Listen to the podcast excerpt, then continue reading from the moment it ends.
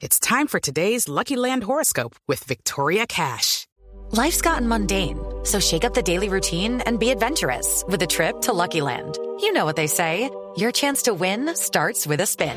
So go to LuckyLandSlots.com to play over 100 social casino-style games for free for your chance to redeem some serious prizes. Get lucky today at LuckyLandSlots.com. Available to players in the U.S., excluding Washington and Michigan. No purchase necessary. VGW Group. Void where prohibited by law. 18 plus. Terms and conditions apply. Com. Ahora 6 de la mañana, 41 minutos. Sergio Fajardo anuncia esta mañana que va a votar en blanco, enviando una muy importante señal política. Robledo anoche, en medio de la decisión del Polo Democrático, él se separa, el senador Jorge Enrique Robledo, y dice, no voy a apoyar a Petro, tampoco por supuesto a Duque, voy a votar en blanco. Y así una cantidad de gente que no está ni con Petro ni con Duque. Y en el mismo momento en que el voto en blanco crece, un magistrado del Consejo Nacional Electoral pide que el 17 de junio en la segunda vuelta el tarjetón no incluya el voto en blanco. El magistrado es Armando Novoa. Doctor Novoa, muy buenos días. Néstor, buenos días a usted, su equipo de trabajo y los oyentes de Blue Radio. Magistrado Novoa, ¿por qué le quiere dar usted semejante golpe al voto en blanco? Néstor, el día lunes en la organización electoral estuvimos repasando varios temas y yo pregunté sobre el diseño de la tarjeta electoral para segunda vuelta. La respuesta que encontré en la registraduría es que en la segunda vuelta debían haber tres casillas, dos casillas de los candidatos que obtuvieron la mayor votación y una adicional del voto en blanco. Al preguntar la razón de por qué debía haber una casilla del voto en blanco, no se me supo dar una explicación clara y por eso me remití a la Constitución y encuentro que no hay ninguna norma constitucional que establezca la posibilidad del voto en blanco en segunda vuelta. Y ese es el asunto que he planteado en mi comunicación respetuosa a la Registraduría Nacional del Estado Civil. Doctor Novoa, desde que ha habido segunda vuelta en Colombia, ha habido voto en blanco. Eh, ¿Y por qué habría de cambiarlo ahora? Porque el artículo 190 de la Constitución, Néstor, establece que el voto en blanco es válido en la primera vuelta, pero no en la segunda, en donde solamente, según lo que establece la Constitución, solamente se puede votar por los dos candidatos que hubieran obtenido la mayor votación. De tal suerte que como se ha señalado en la misma ley, el voto en blanco tiene el mismo tratamiento de un candidato, en la segunda vuelta no tendríamos dos candidatos, sino tres candidatos, incluido la casilla del voto en blanco. Y por eso llamo la atención sobre ese aspecto y solicito a la registraduría que revise una doctrina que no tiene ningún fundamento jurídico. La circunstancia de que se hubiera planteado en todas las elecciones presidenciales en segunda vuelta el voto en blanco no legitima desde el punto de vista constitucional esa práctica. Sí. ¿A usted no le parece que el voto en blanco es un derecho que tienen los electores, doctor Novoa? Por supuesto que es un derecho, es más, lo hemos defendido. Es un derecho que existe para las corporaciones públicas, para las elecciones a cargos uninominales y para elección presidencial en primera vuelta, según lo que establece el artículo 258 de la Constitución. Mm. Pero el voto en blanco no existe para la segunda vuelta. Sí, doctor Nova, eh, usted fue militante del M19, ¿cierto? No, fui miembro de la Alianza Democrática M19 cuando se constituyó un nuevo movimiento para la Asamblea Constituyente. Sí, doctor Nova, le pregunto si usted no le está haciendo con esto un favor directamente a su amigo Gustavo Petro, que está promoviendo que votar en blanco es votar por Duque y quieren darle un golpe al voto en blanco para llevar a los votantes a tomar partido obligatoriamente. ¿Esto no es la misma teoría de Gustavo Petro? Eh, Néstor, en primer lugar no soy amigo de Gustavo Petro, no lo he sido, no lo he acompañado políticamente en su actividad electoral.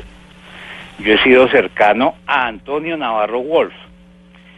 Eh, y durante todo este periodo eh, he tratado de hacer mi gestión en el Consejo Nacional Electoral con la Constitución en la mano. Ni más faltaba que esta propuesta se interpretara como un golpe contra el voto en blanco o como un favor a determinado candidato, porque lo que yo estoy proponiendo eh, tiene efectos jurídicos frente a las dos candidaturas y no solo frente a una de ellas. Por eso es importante que se lean las normas de la Constitución, especialmente el artículo 190 que dice que cuando en primera vuelta eh, no hay una mayoría absoluta de ninguno de los candidatos a segunda, solamente pasan las dos votaciones superiores. Ya la posibilidad de manifestar una inconformidad ciudadana mediante el voto en blanco se agotó en la primera vuelta y no obtuvo una mayoría. Ahora en democracia hay que escoger entre esas dos opciones y es lo que estoy planteando a partir de la interpretación de dos normas constitucionales. Magistrado Novoa, pero aquí también tengo un fallo de la Corte Constitucional, el C490 del 2011 que dice que el voto en blanco es una expresión política de disentimiento, abstención o inconformidad con efectos políticos. Es decir, no hace mención ahí de efectos jurídicos. Y en realidad la gente que vota en blanco lo que busca de todas maneras es que el presidente que llegue o, demás pues pueda, eh, pueda expresarse sin necesidad de apoyar una de las dos opciones si no le gustan. ¿No está usted coartando ese derecho a la libre expresión de los ciudadanos? No, no lo estoy coartando, estoy haciendo una propuesta para que sea examinada por la organización electoral. En la sentencia C490 se dicen dos cosas. Que el voto en blanco es una expresión ciudadana de inconformidad, como usted bien lo señala, frente a las candidaturas existentes. Pero dice también otra cosa. Dice que el voto en blanco tiene efectos jurídicos y eficacia normativa en la primera vuelta hasta ahora en la segunda vuelta en donde se ha colocado eh, la casilla del voto en blanco no ha producido ningún efecto, ni siquiera ha producido un efecto simbólico. De tal suerte que eh, lo que yo estoy haciendo con mi escrito es llamando la atención. Pero inclusive con su tesis de que no ha producido ningún efecto, doctor Nova, ¿cuál es el problema de que la gente vote en blanco y no produzca ningún efecto, si, si estamos de acuerdo? Eh, el punto aquí central es lo que se llama la legitimidad de origen en la ciencia política. En el balotage, segunda vuelta, figura de origen francés. Lo que se pretende es que los ciudadanos escojan entre las dos opciones que tienen mayor apoyo popular en primera vuelta. Y en democracia así está recogido en la Constitución y esa fue una discusión muy fuerte en el año de ¿Usted no le parece, doctor Nova, hubo, hubo segunda vuelta desde el año 94, 94, 98, 2002. Estamos en la séptima, las séptimas elecciones con la Constitución nueva. Sacarse después de veintitantos años de la manga la teoría del voto en blanco, ¿sí suena un poquito raro?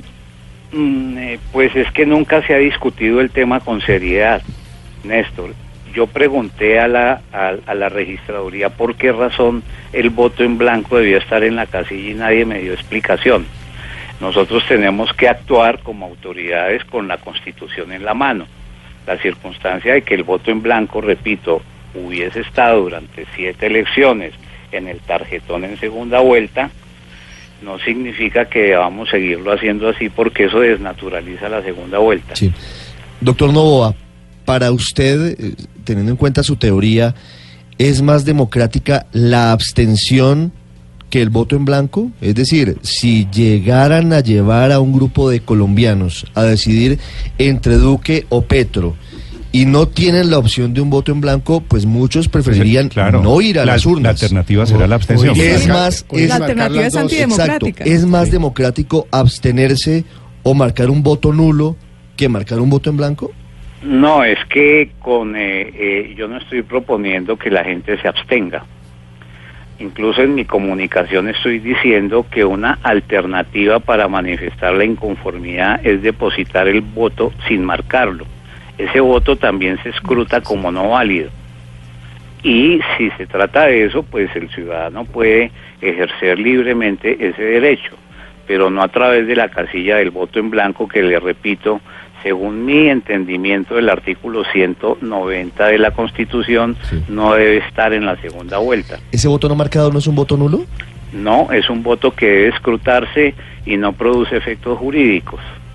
Igual que el voto en blanco, es un produce un efecto simbólico, pero no tiene ninguna consecuencia normativa. Sí, pero es decir, la recomendación suya o la posición suya es no al voto en blanco y la gente que quiera protestar que el voto en blanco tiene ese simbolismo, de no estoy ni de acuerdo con ninguna de las alternativas. La alternativa que, que ve usted es voten eh, voto no marcado. El, eh, eh, manden el, eh, el tarjetón sin marcarlo. Sí, Es una opción, miren Néstor, es que en las elecciones si ustedes se, se- se, eh, precisan eh, la forma como se escrutan los votos, hay miles y decenas de miles de votos que son nulos porque la gente les coloca determinadas frases, eh, eh, coloca garabatos, todos esos votos son nulos y la gente se acerca a la urna y lo deposita de esa manera. Tal vez esa es una forma de manifestar una inconformidad, pero otra manera es pedir el tarjetón, depositar el tarjetón sin marcarlo.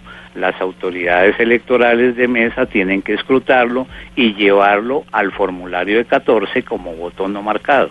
Es una manera Pues, también mm. de expresar una ¿Y a inconformidad. usted no le parece, doctor Novoa, que eso es abrirle la puerta al fraude? ¿Usted se imagina dos millones de votos Sin marcar. sin marcar, eh, cualquier jurado en este país, en donde todo el tiempo estamos denunciando fraude, cualquier jurado poniéndole una X para tal o cual candidato?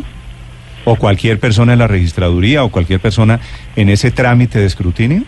Mm, Néstor, yo creo que el tema del fraude electoral en la elección presidencial lo hemos lo hemos estado discutiendo esta última semana y la, por ejemplo, entidades como la misión de observación electoral dicen que es muy difícil hacer fraudes a gran escala.